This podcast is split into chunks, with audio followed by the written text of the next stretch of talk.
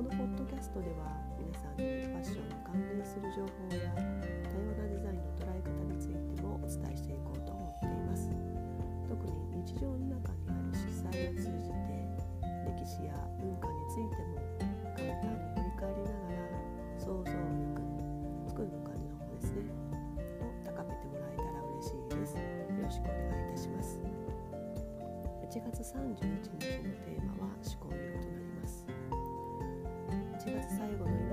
しい色であり始まりの色は後期でありかつ他の色も引き立てる無彩色と同じような役割を持っています。その中でも周りにいる方々が輝く色太陽をイメージするようなゴールドも思い浮かべることができる色でもあります。この色名は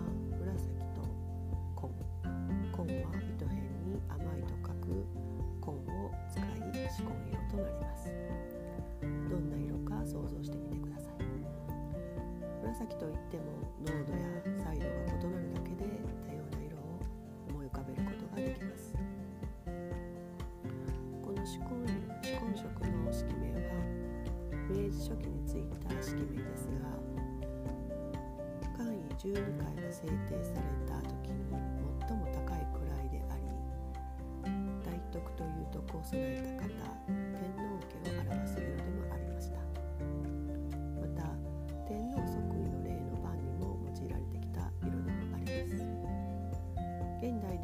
そうした官位12階の名残もあり紫紺の優勝旗などにも使われ力と技を備えた色にもなっています。そうした由来についても掘り下げていくことで優勝旗の色であり官位12階という最上位の紫を思い浮かべることができます。皆様はそんな優勝旗を掲げた経験はありますか？なかなかないと思いますがそんな優勝旗は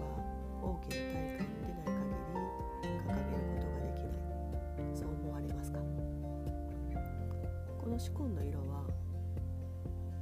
大徳という意味が込められていますがそうした大徳を受けるにふさわしい方身近に存在している方を想像してみてくださいどんな方なのかを想像できるように紫紺の色が最上級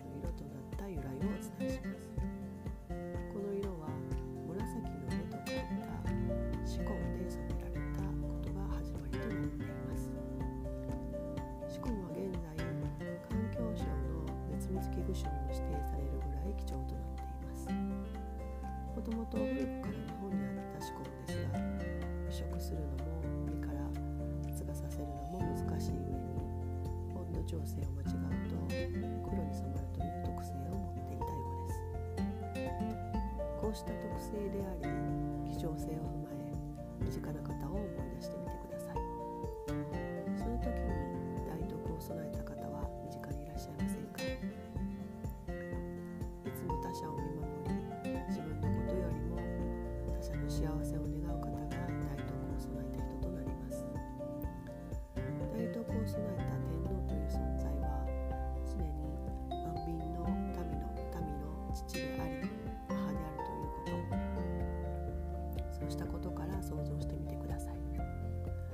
皆様の身近で大徳を備え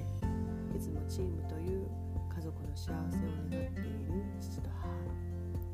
両親こそが皆様のそばにいる大徳を備えた方であり主婚の優勝旗を得るにふさわしいそう思いませんか特に紫紺という植物で染められる染色は移植するのが難しいということ。親であり父と母は知らぬ土地でまたは祖母から培ってきた場所で新たに根を下ろし地元であっても見知らぬ土地であっても自身の子を育て継承していくため地域の方々と一緒に暮らしながらコミュニティを形成していきます。子を守るために。そうしたコミュニティを形成する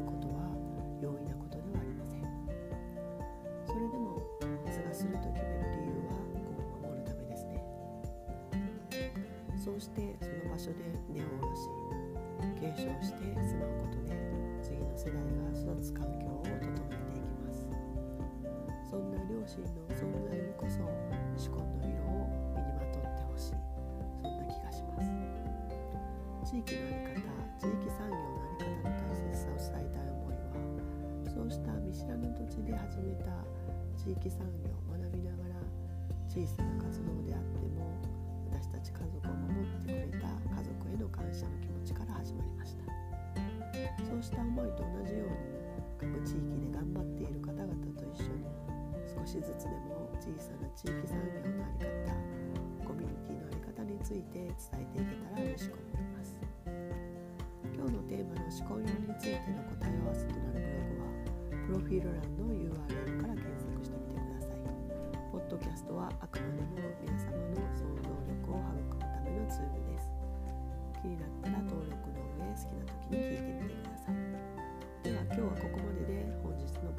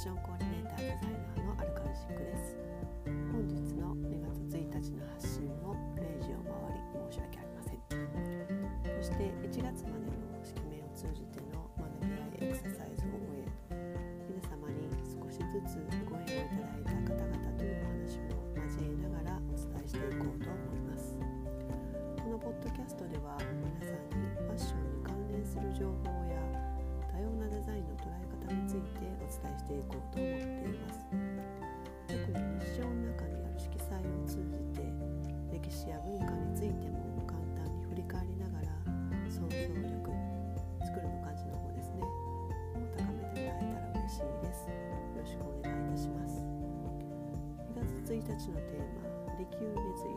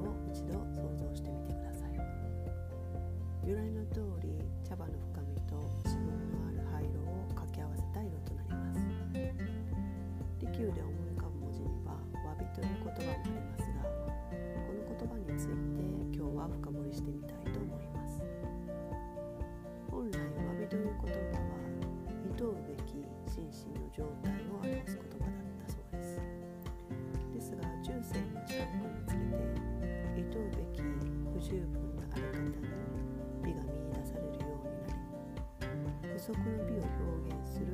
新しい美意識へと変化していったそうです。また室町時代後期には茶の湯と結びつき詫びの理解は急速に発展しました。そして江戸時代には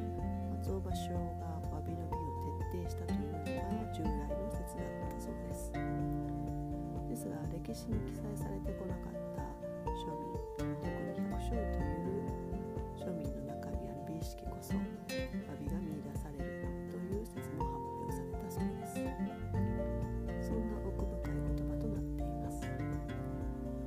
うした風に式名を使いながら式名の中にある文字を深掘りしその時代の背景イコールトレンドを紐解いている理由は先が見えない時代には大切な考え方だと思うからです。皆様も「詫び」という文字本来の語源の意味やそうした語源で有名になった方を代表するような式名がついた時代を振り返って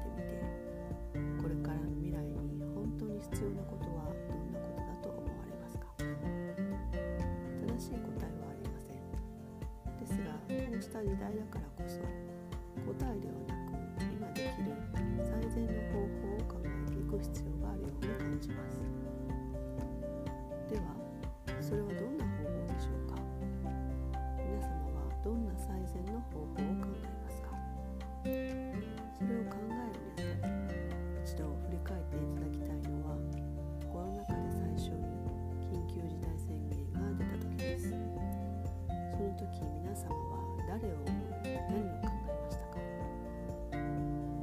私はファッションというトレンドを作る世界で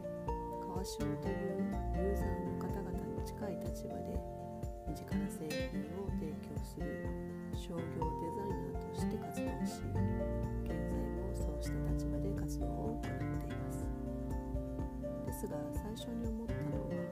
詫びという本来の意味意図うべき人の心理状態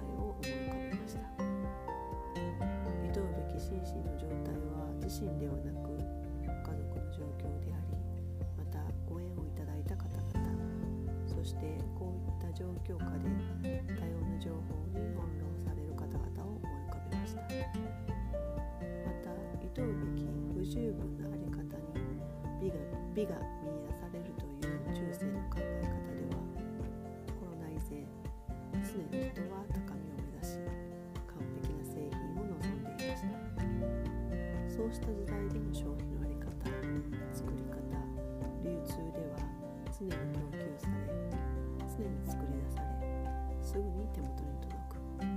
それが当然であった時代との違い時代との違いについて考え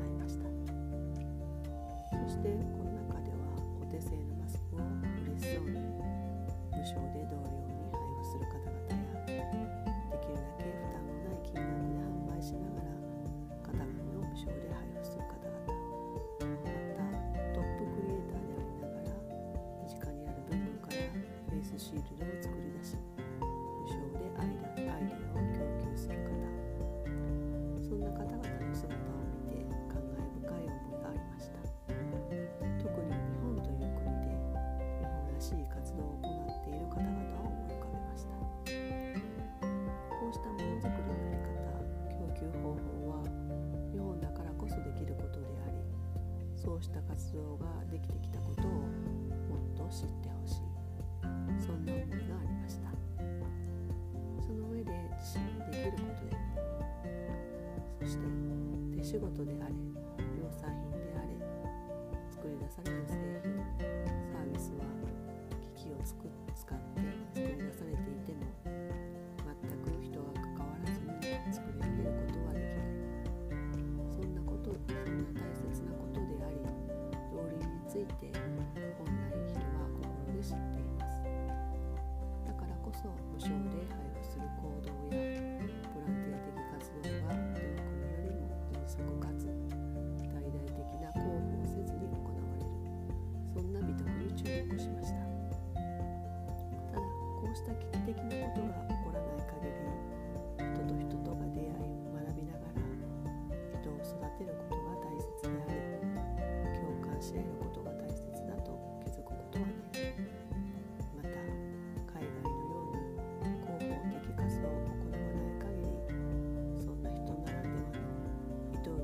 进行。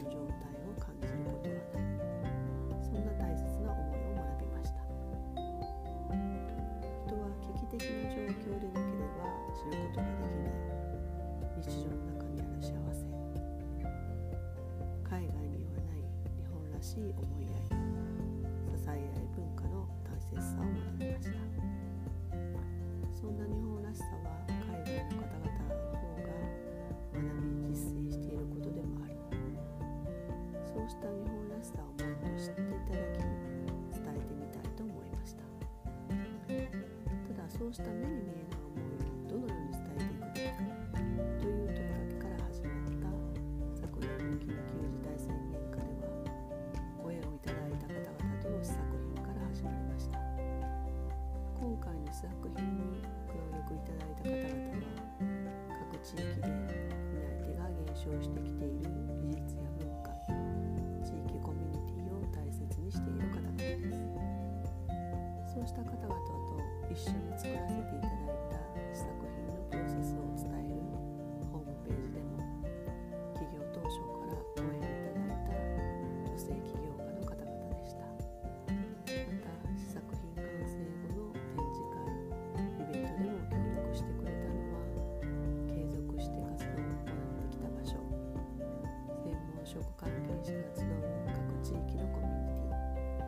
そして学生時代の旧友でした。そうした大切な方々との応援をこれからも大切にしたい思いで作らせていただいた作品はつながりをテーマとしています。またそうしたテーマ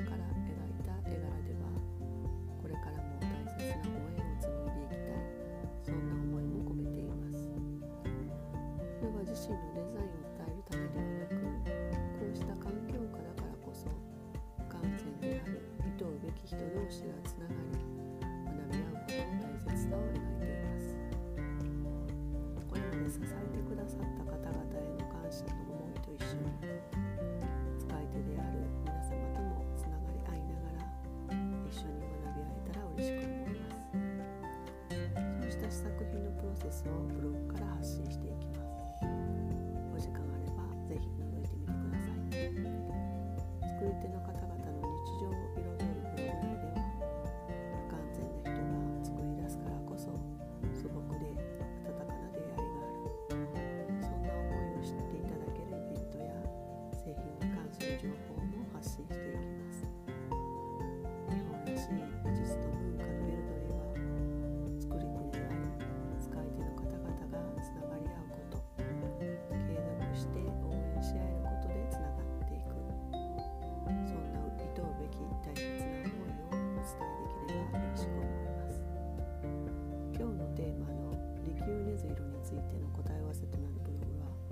profirulando